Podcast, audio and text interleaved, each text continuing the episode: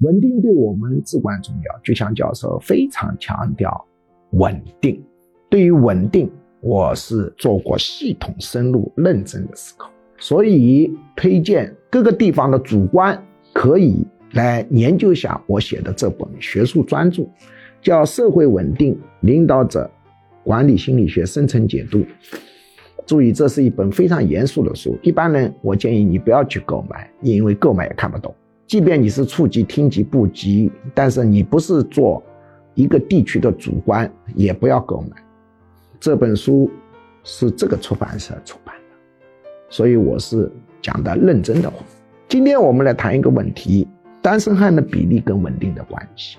我们很多人没想到过，单身汉的比例跟社会稳定有关系，是什么关系呢？答案是，单身汉比例太高，不利于社会稳定。在中国历朝历代多次发生过，由于单身汉的比例过高造成的社会动荡。就离我们不远的时代，近代而言，在安徽为中心爆发过一个很大的运动，叫捻军运动。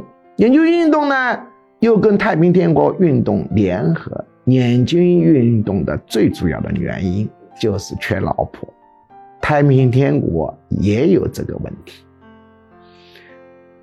但捻军运动显得非常的特征明显，它是光棍汉运动，所以假定你所在的地区光棍汉的比例非常高，要重视这个问题，解决这个问题可以改变法规和规章制度。从国外输入女性来缓解这个问题。